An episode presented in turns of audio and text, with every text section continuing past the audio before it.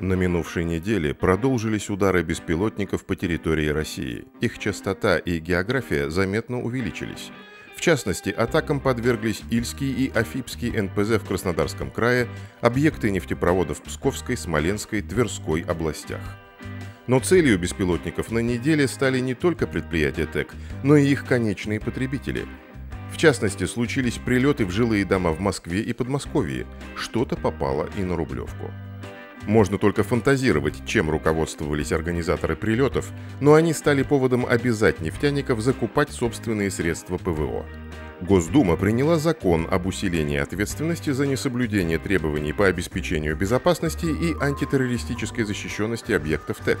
Вероятно, предлагается путь, используемый МЧС при организации работы на объектах ТЭК. Личный состав будет числиться в Минобороны, а техника, включая ракеты, будет приобретаться и обслуживаться за счет нефтяных компаний. Остается понять, сколько это будет стоить, надо ли нефтекомпаниям разворачивать ПВО в Сибири, Заполярье и на Дальнем Востоке. А применительно к транснефти встает болезненный вопрос, насколько это повысит тариф на прокачку и перевалку в портах. Кроме того, расположение целей способствовало порождению версии о домашнем происхождении атак – в некоторых медиа диванные эксперты утверждали, что беспилотники могли прилететь не только из Украины, Польши и Прибалтики, но и с территории России. Тогда следующим логичным шагом Госдумы станет обязать владельцев ТЭК создавать собственные группы спецназа для борьбы с террористами с соответствующим вооружением и правами. Интересно, и как на это будет реагировать лобби страховщиков? Сейчас страховые компании утверждают, что разрушение от беспилотников – результат военных действий и отказываются возмещать причиненный ущерб. А вот действия террористов попадают под типовой договор о страховании. Но предприятия ТЭК не могут вести боевые действия, значит речь все же о терактах. После проведенных э, атак на российские объекты, как на гражданские, так и на объекты топливно-энергетического комплекса, мы видим, что в рамках э, как Министерства обороны, так и Министерства внутренних дел необходимо создание специальных отрядов противовоздушной обороны, которые обеспечивают безопасность таких объектов от дронов. Существующие возможности недостаточны. А, та система безопасности и та система страхования рисков – для гражданских объектов она не позволяет ни а, застраховать, ни возместить ущерб, потому что не определяется объект, то есть то ли террористическая опасность, то ли военная операция. Поэтому с учетом того, что противовоздушная оборона все-таки относится к компетенции государства, а не субъектов экономической деятельности, мы четко видим, что необходимость а, в данного рода подразделениях существует, и ни компании, ни частные компании – ни граждане не смогут создать а, данного рода а, отряды для а, самостоятельной деятельности, потому что у них не хватает ни полномочий, ни возможностей. Как сообщал телеграм-канал «Нефтеграм», белорусы хотят поднять тариф на прокачку нефти по своей территории на 84% по всем направлениям. В целом это отвечает общей тенденции. Стоимость прокачки нефти по основным европейским нефтепроводам в последнее время растет.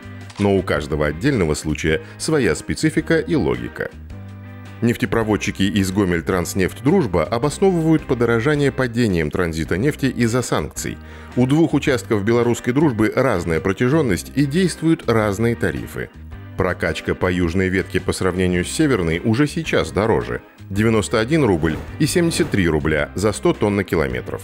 При соответствующей протяженности 115 и 627 километров – Сейчас длинная северная ветка практически пересохла, по ней в Германию идет только казахстанская нефть. Причем в течение первых пяти месяцев года всего прокачали 90 вместо ежемесячно заявляемых 100 тысяч тонн в месяц. Это снижение зарыли в общую цифру падения транзита. То есть вместо повышения тарифов на транспортировку нефти в Германию с месторождений Каспия по северной ветке примерно на порядок, предлагается поднять стоимость прокачки на 84% везде, включая поставки на белорусские НПЗ. После повышения тарифа транзит по северной ветке будет фактически датироваться за счет южной, а российские нефтяники будут датировать получение нефти на востоке ФРГ на конфискованных у Роснефти НПЗ. Вероятно, это перекрестное субсидирование белорусы вводят в ожидании обещанного казахстанцами объема в 7 миллионов тонн в год – Надежду, возможно, видит в том, что в мае, наконец, транзитный объем достиг продекларированных 100 тысяч тонн. Но пока каспийской нефти не хватает для собственных казахских НПЗ, а работающие в республике американские нефтегиганты не собираются поставлять немцам выкачиваемые ресурсы, минуя польский Гданьск.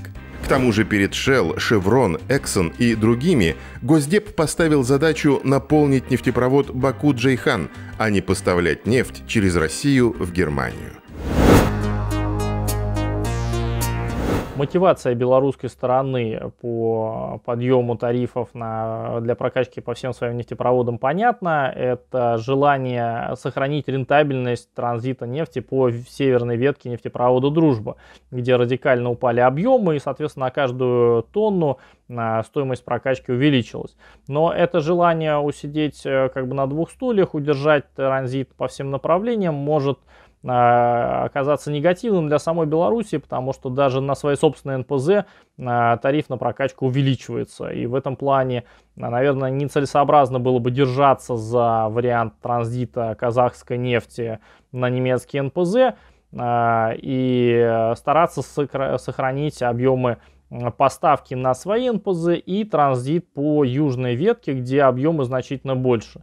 То есть лучше конкурировать э, за этот маршрут, за его сохранение и тем самым э, сохранять значимые объемы транзита э, по своей территории.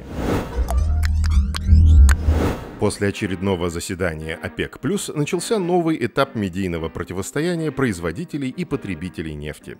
Западные СМИ не смогли внести раскол среди участников Альянса по линии Россия-Саудовская Аравия. Но были услышаны. ОПЕК не пригласил журналистов Рейтер, Bloomberg и Street Journal на воскресное заседание. Ситуация двойственная. С одной стороны, для брендовых СМИ осложнились условия добычи эксклюзива. С другой, для того, чтобы распространять небылицы, за которые их забанили, эксклюзив и не нужен. Агентства долго разгоняли тему о том, будто бы Россия не сокращает в должных объемах добычу, надеясь своими публикациями вызвать недовольство саудитов. Когда задумка не оправдалась, Wall Street Journal решил все-таки выдать желаемое за действительное и разродился статьей о разладе между Российской Федерацией и Саудовской Аравией. Очевидно, принимая решение оставить Рейтер, Bloomberg и Wall Street Journal за бортом саммита в Вене, генералы ОПЕК припомнили журналистам изданий все. И эти фейки, и сотрудничество со спекулянтами, и работу на понижение нефтяных котировок. Как пишет Digest Tech, видимо, не все прислушались к предостережениям министра энергетики Саудовской Аравии принца Абдулазиза бин Салмана. То ли от обиды, то ли от собственного бессилия журналисты Bloomberg теперь рассказывают о ссоре между Объединенными Арабскими Эмиратами и Саудовской Аравией. Якобы Эмираты недовольны квотой по добыче в рамках ОПЕК+. Выполняя политический заказ, мировые агентства неожиданно дискредитировали себя в странах третьего мира как носителей объективной информации – на практике это может означать дальнейший отказ от котировок Argus и Platz в пользу принадлежащего арабам агентству Energy Intelligence Group, пока известному лишь по выпускам журнала «Нефтекомпас». По крайней мере, Роснефть уже предложила вести расчеты котировок не от европейского сорта бренд, а от ближневосточного Дубай Крут. Текущему соглашению ОПЕК+, предшествовала мощная пиар-компания, которая включала в себя и слухи о противоречиях между участниками соглашения, и угроза со стороны американских законодателей, что они вот-вот примут закон НОПЕК – но ни закон этот не был принят, ни значимых противоречий между участниками соглашения выявлено не было.